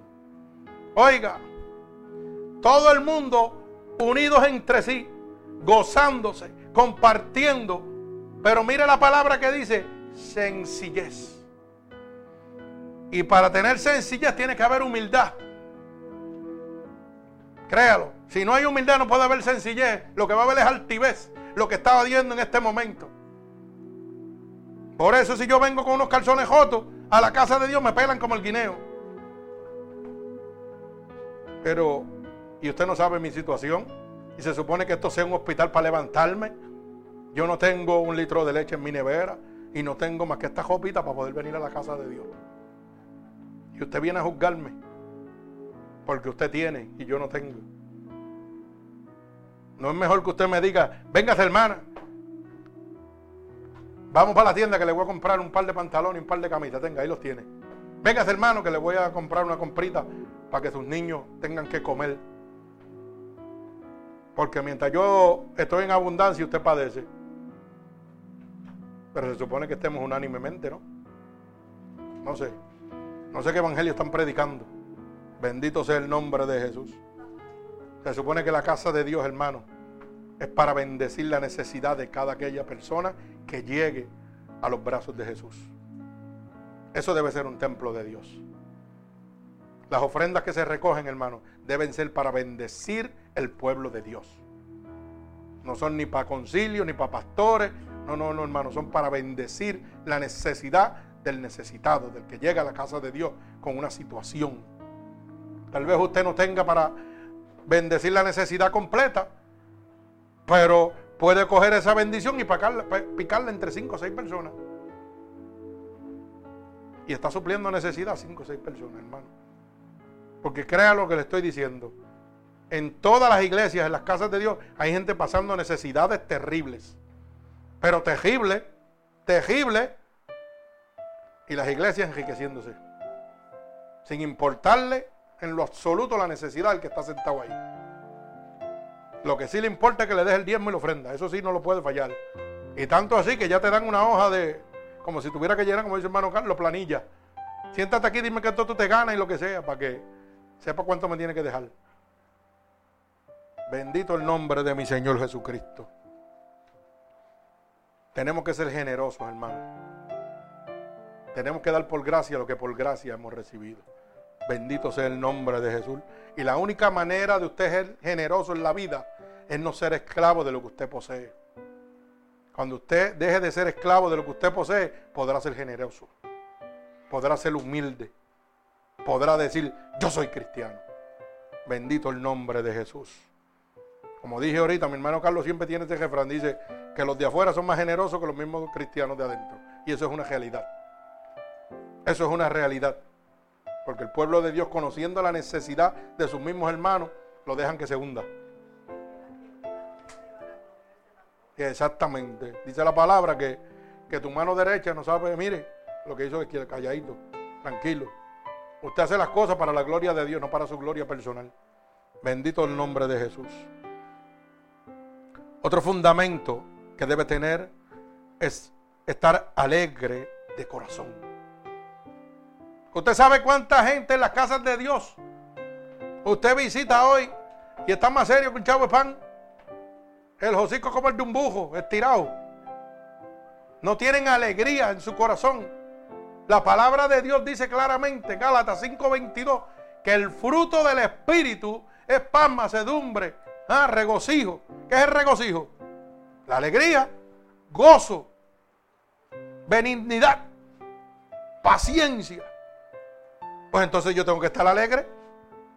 Y hay cristianos que yo los veo con la cara montada todo el tiempo, pensando que con la seriedad van para el cielo más rápido que otros. Y no sabe que lo que contagian es amargura a los demás. Porque si yo llego a una iglesia donde está todo el mundo con la cara montada, hermano, ¿usted cree que eso me va a dar gozo a mí? Nosotros somos como una esponja, absorbemos todo lo que, todo lo que llegamos. Por eso cuando usted llega a una iglesia que hay un gozo terrible, usted se contagia donde la alabanza está buena, de corazón, no alabanza esa de, gozarse para bailar, alabanza de corazón, que sale del corazón, que el Espíritu pega a tocar la gente, de tan pronto usted entra, le sale el gloria a Dios, el aleluya solo, y empieza a gozárselo también. Pero si usted llega a una iglesia que está todo el mundo con la cara como hocico de bujo, ¿qué usted se cree? Usted no vuelve más ahí. ¿Por qué? Porque lo primero que va a decir, pero ¿y esta gente qué es lo que pasa? ¿Dónde está el gozo de Dios? ¿Dónde está la felicidad, la paz, la macedumbre, el regocijo? Me están engañando, aquí no hay nada, yo me voy. Bendito el nombre de Jesús. Y mire, oiga bien lo que le voy a decir. Esto pasa mucho en las personas que llevan muchos, muchos años en el Evangelio, 20 y 30 años en el Evangelio, 40 años. Todavía no han entregado su corazón totalmente a Dios. Siempre tú los ves más santos que nadie y más serios que nadie. Demuestre que Cristo goza y habita en su corazón. Demuestre que el gozo de Dios está dentro de su corazón. Mi alma alaba al Señor. Mire, Dios cambia su caminar, pero no va a cambiar su personalidad. Usted tiene que seguir siendo el mismo que era. Lo que va a cambiar es su vida pecaminosa, su caminar. Yo sigo con mis jefranes. Tengo más jefranes que puedo hacer un libro. Pero ahora mis jefranes son cristocéntricos, de bendición. Antes eran del demonio, jefranes malos, que hacían reír pero me condenaban. Hoy los jefranes pues son, mire, cristocéntricos, que te mandan un mensajito para que, ¿verdad? Vaya fincando, ¿verdad? Mi alma alaba al Señor. Por eso el verso 46 dice, y perseverando unánimemente cada día en el templo y partiendo el pan en las casas, comían juntos con qué? Con alegría y sencillez de corazón. Tiene que haber gozo en un verdadero cristiano. Un cristiano que no tiene gozo está más apagado que, una motora inundada. Créalo. Tiene que haber gozo. En todo momento, no es en algún momento, es en todo momento. En medio de la adversidad que dice, alaba al Señor. En medio de la alegría, sigue alabándolo. Entonces, cuando yo alabo es porque hay gozo. Y si el Señor me dice que en medio de la adversidad tengo que alabarlo, tiene que haber gozo en mí en medio de la adversidad. Ah, tengo que alabarlo con más fuerza. Porque Jehová está conmigo. Pero por eso es que yo digo, por los frutos se conocen. La palabra es clara. Y le estoy dando herramientas para que los conozca de, de Jaí. Eso nada más no tiene ni que hablar, usted conózcalo. Usted mírelo cómo, cómo camina en medio de la adversidad y ya usted sabe si es religioso o cristiano. Si usted se tira para atrás como si no le pusiera, ese está lleno del poder de Dios, olvídate de eso. Ese diablo no le joba la paz. Bendito el nombre poderoso de Jesús. Y punto nueve para culminar. Usted debe ser fundamentalmente influente en el mundo. Usted no puede ser uno más del mundo. Usted tiene que ser una persona que cuando su caminar esté situado en cualquier lugar, usted debe influir sobre las personas que están ahí. Ya sea con gente religiosa o con gente del mundo. Usted debe ser influente porque el Espíritu de Dios anda con usted. Usted debe motivar a los demás que caminen como usted. Y no es hablándolo y llenándolo de palabras, es demostrando con su testimonio que Dios habita en usted. De esa manera, hermano, mire cómo dice el verso 47, alabando a Dios y teniendo favor con todo el pueblo, y el Señor añadía cada día a la iglesia a los que habían de ser salvos, aleluya. Oiga bien, repito, alabando a Dios y teniendo favor con quién? Con todo el pueblo. Hay cristianitos que no les gusta más que andar con los cristianos. No le, no gusta compartir con los hijos del diablo. ¿Y cómo usted va a influir para que esa alma cambie? ¿Ah? Hay cristianitos que dicen, ay, yo no me meto ahí porque me contamino. Ay, yo no me meto ahí porque mira, es mi hijo, pero el bebejón y todo eso, y eso es una fiesta mundana. Así. ¿Ah, entonces que el diablo se lo lleve. Y tú no influyes con tu caminar. Usted sabe que el mayor testimonio que tiene un ser humano cristiano que realmente le sirve a Dios es compartir con la gente del mundo sin contaminarse.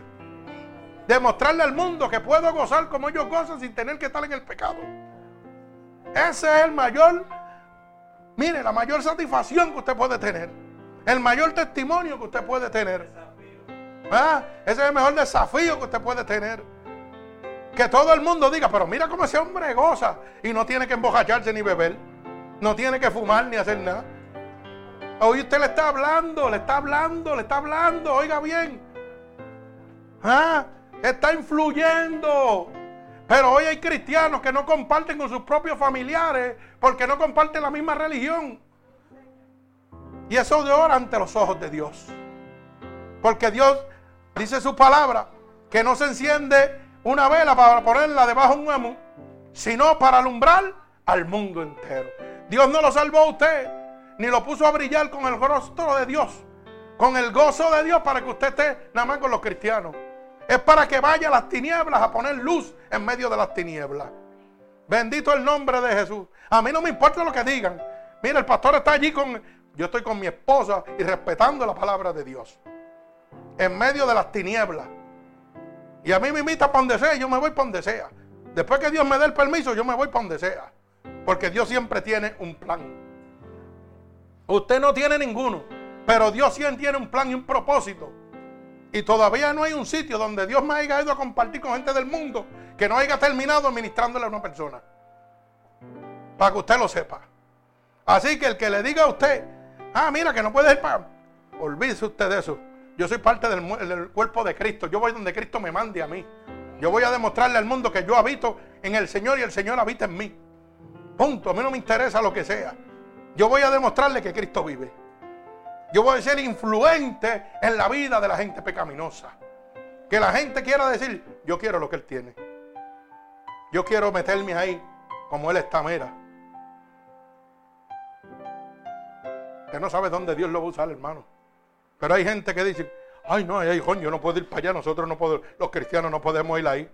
Oh, entonces va, se casa un hijo tuyo, se casa una sobrina tuya. Oiga bien lo que le voy a decir. Y usted porque está lleno del Espíritu de Dios y va a ver Juan, usted no puede ir ahí. Pero ¿sabe qué? El otro primo suyo tiene una depresión y se quiere quitar la vida. ¿Ah? Y usted teniendo el Dios Todopoderoso, el libertador, permitió que el diablo se llevara esa alma. ¿Ah? Por lo que dirá la gente. No piense lo que diga la gente, ni le importe lo que diga la gente. Importele lo que piense Dios de usted. A mí no me interesa donde me vean, a mí me interesa que vean a Cristo donde yo estoy. Yo puedo estar en el mismo infierno, pero tengo que representar a Cristo en el mismo infierno. Punto. Porque Dios, oiga, mire, la palabra de Dios tiene que cumplirse. Cree en el Señor Jesús y tú y tu casa han de ser salvos. Pero ¿cómo tu casa va a ser salvo si tú no te metes al infierno a salvarla? ¿Cómo tu casa va a ser salva si tú no vas al infierno a salvarla? Y está esperando que vaya otro a salvarla. Pero si tú tienes a Cristo, ve tú mismo. Comparte con ellos que están en el infierno para que tú veas cómo la luz de Dios resplandece y los alumbra cada uno de ellos. Y a lo mejor en ese momento no se, no se convierte, pero se convencen. Que es el primer paso para la conversión. Para que se puedan convertir, tienen que convencerse. Convencerse de que tú eres verdadero cristiano, no de boca. Convencerlos a ellos de que, mira, wow, mi papá, mi tío, mi primo, mi amigo. Mire, yo voy a la fiesta de los amigos míos aquí, y ellos juegan domino y beben jon como es. Y me siento allí y juego mi dominito con ellos. Tranquilito. Y usted sabe lo que uno hace, influye en la vida de ellos. Porque yo he estado allí y he llegado y de lejos lo oigo las palabrotas que tiran. Pero cuando me siento, dígame si se nos influye. Eh, para, para, para, hay que respetar. Tranquilo. Cuando yo voy, pues allá que hagan lo que le dé la gana. Pero usted está influyendo. Y me invitan y yo no soy, no, yo no puedo ir porque usted tiene jón. No, yo no puedo ir porque Ustedes tienen esas cosas ahí, yo vaya no puedo ir a eso. ¿Y cómo esa alma se va a salvar, hermano? ¿Cómo esa alma se va a salvar si usted no influye en la vida de ellos? Con su testimonio, con su caminar. Bendito el nombre de Jesús. Así que estos son nueve fundamentos esenciales que deben permanecer en la vida de un cristiano. Bendito sea el nombre de Jesús. Un verdadero cristiano tiene que convencerse de que Cristo es real. Tiene que estar convencido totalmente del sacrificio de Dios en la cruz del Calvario. De lo que significa ese sacrificio en la cruz del Calvario. De lo que me otorga a mí ese sacrificio en la cruz del Calvario. Si yo estoy totalmente convencido voy a ser convertido por el Espíritu Santo de Dios. Bendito sea el nombre de Jesús. Una vez esté convertido, esté lleno del Espíritu de Dios, ya que su poderosa palabra dice que va a derramar de su Espíritu sobre toda carne. Oiga, todo aquel que se rinda a Dios, Dios va a derramar de su Espíritu sobre él. Y dice la palabra de Dios en el libro primero de Juan, capítulo 5, verso 18, que los que están engendrados por el Espíritu de Dios, el diablo no los puede tocar.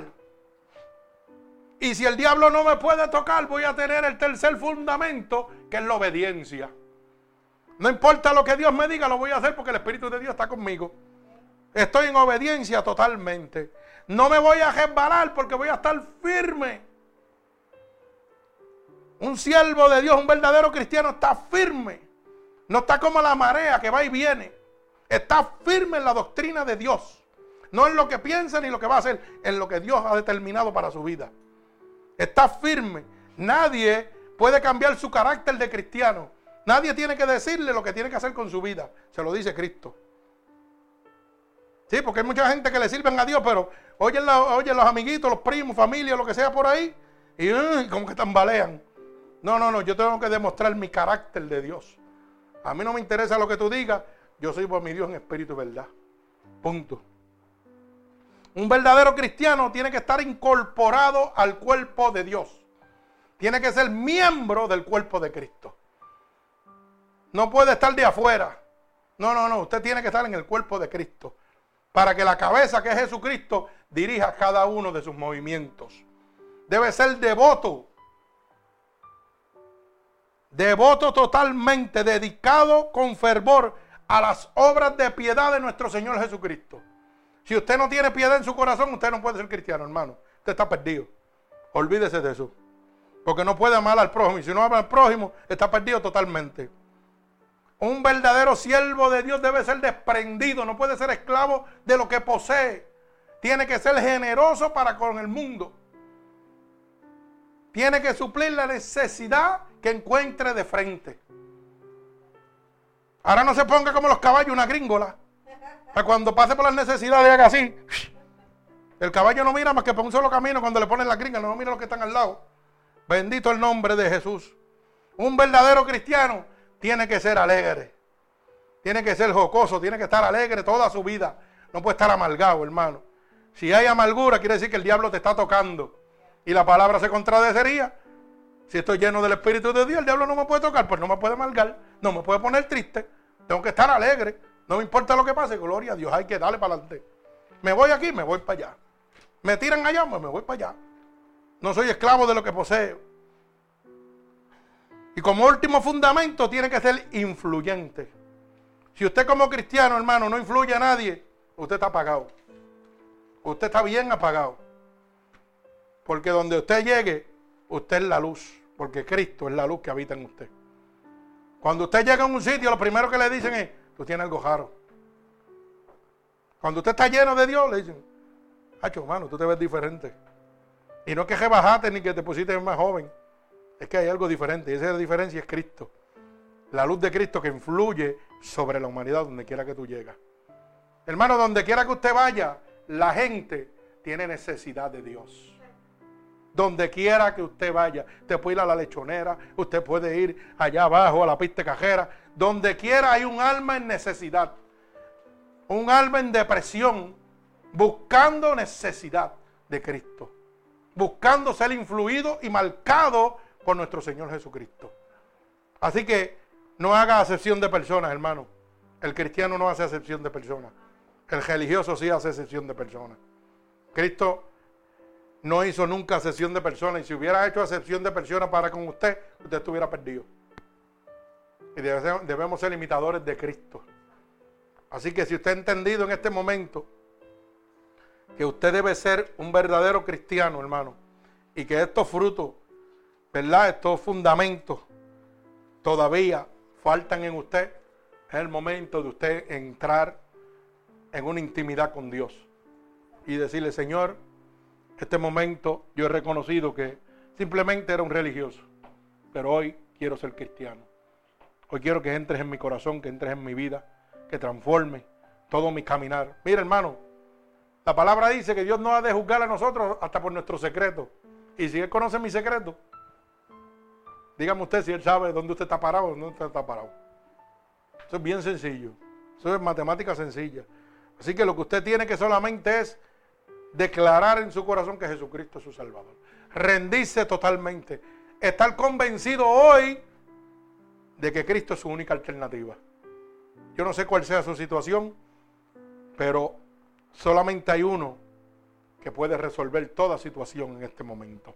No importa la situación que sea, lo primero que va a hacer es trabajar con su alma. Y luego, con su situación personal, ya sea de enfermedad, ya sea de espiritual, ya sea económica. Dios trabaja en todo. Yo puedo dar testimonio fiel y real de cómo Dios ha trabajado en mi vida en todas las facetas. Pero para que Él pudiera trabajar conmigo, tuve que convencerme de que Él era real. Y la única manera que Dios me convenció a mí fue a, a, punta de palo y patá. La única manera que Dios me pudo convencerle a mí fue cuando yo lo jeté. Que le dije, si tú eres real, pues ven y búscame. Pero yo no me voy a ninguna iglesia, porque ya las iglesias me tienen cansado. Y como yo le hablé con autoridad, él me contestó con autoridad. Él me vino a buscar a puño y a patá. Y eso es en el sentido figurado, porque Dios no le entra a patar a nadie. Es para que usted pueda entender que por lo necio que yo era, pues tuvo que permitir que yo pasara por unas situaciones de enfermedad terrible, para que entonces pudiera entender y convencerme de que el único que es real y me podía salvar la vida era Jesucristo. Así que por eso es que yo siempre digo que el verdadero desafío prueba la calidad de su creencia. Cada situación que usted está pasando prueba la calidad de lo que usted cree en Dios. Entréguele su situación a Dios y olvide del gesto. Aquí el niño me acaba de entregar un papelito que dice good. Dice God is waiting over all of, all of you. Dios santo, alaba alma mía Jehová. ¿Quién me traduce esto? Pues yo no lo veo. Ay, Dios santo. Y seguimos aquí gozándolo en el nombre de Jesús. Si tú eres fiel con Dios, Él te protegerá y te dará lo que tú quieras en, su tiempo. Alaba alma mía Jehová. Para que usted vea lo que. Estos son los niños de la iglesia entregándome papelitos y mire lo que Dios tiene en su mente. Y la gente lo saca de la iglesia para llevarlo a un cuartito de juego en las iglesias como si esto fuera ¿ah? un centro de diversión. Por eso le he dicho, no saquen los niños nunca del templo. Déjenlos ahí que mire cómo Dios trabaja en su mente. Dice, instruye al niño en su palabra y cuando llega viejo, nunca se apartará de él. Te puede estar seguro que esto que está en su corazón ya metido, cuando ellos estén más grandes, eso no se va a apartar nunca de ellos. Bendigo el nombre de Jesús. Así que si usted ha entendido en este momento que usted necesita convertirse en un verdadero cristiano y no un religioso, este es el momento para que usted le abra su corazón a Dios. Si usted necesita en este momento entregarse a Cristo como su único y exclusivo Salvador, este es el momento. Así que hermanos oyentes, solamente tienen que repetir conmigo. Padre, en este momento he comprendido que yo pensaba que era un cristiano porque no había entendido los fundamentos esenciales que deben permanecer en mí para ser un cristiano. Pero en este momento los he comprendido y quiero reivindicar mi caminar en este momento. Así que en este momento yo te pido que me perdones, Padre, por todos mis pecados que he cometido a conciencia o inconscientemente. Padre, en este preciso momento, yo te pido que tomes el control de mi vida en este momento. Padre, guíame por sendas de rectitud. Permíteme en este momento ser un verdadero cristiano, conforme a tu santa voluntad. Te lo pido en el nombre poderoso de Jesús. Amén y amén. Y a los demás hermanos, si no han recibido a Cristo como su único y exclusivo Salvador, y quieren convertirse porque a través de esta palabra poderosa se han convencido de que necesitan a Cristo, que Dios es real, solamente tienen que repetir conmigo en este momento. Señor, en este momento he entendido que tú eres real. Y te pido en este preciso momento que me perdones de mis pecados que he cometido a conciencia e inconscientemente. He oído en tu poderosa palabra que dice que si yo declaro con mi boca que tú eres mi Salvador, yo sería salvo. Y ahora mismo estoy declarando con mi boca que tú eres mi Salvador. He oído que tu palabra dice que si yo creo en mi corazón que tú te has levantado de entre los muertos, yo sería salvo. En este momento, Padre, yo creo en mi corazón que tú te has levantado de entre los muertos. Así que te pido que me escribas en el libro de la vida y no permitas que me aparte nunca más de ti. Padre, en este momento, mira cada una de estas almas alrededor del mundo, Señor, que están recibiéndote y aceptándote como tu único y exclusivo Salvador. Yo te pido en este preciso momento, Señor, que tú los toques con tu Santo Espíritu, que tú derrames las corrientes de agua viva sobre cada uno de ellos, Señor. Que tu sangre vicaria derramada en la cruz del Calvario los cubra de manera sobrenatural, como solamente tú sabes hacerlo. En el nombre poderoso de Jesús y por el poder de tu palabra, Señor, yo declaro un toque del cielo sobre cada una de estas almas que se han aceptado como único y exclusivo Salvador. Los ato con cuerdas de amor a ti en este momento, en el nombre poderoso de Jesús. El cuerpo de Cristo dice amén. Así que cada uno de los hermanos oyentes, Dios los bendiga en este momento. Si ustedes necesitan dejar su oración, pueden dejarla a través de nuestra página web, Unidos por Cristo 7.wix.com diagonal MUPC. Ahí puede dejar su petición, podemos orar por usted. Y recuerde que estamos miércoles, viernes y domingo. Miércoles y viernes a las 8 de la noche y domingo a las 10 y 8 de la noche también. 10 de la mañana y 8 de la noche. Que Dios los bendiga. En gloria a Dios.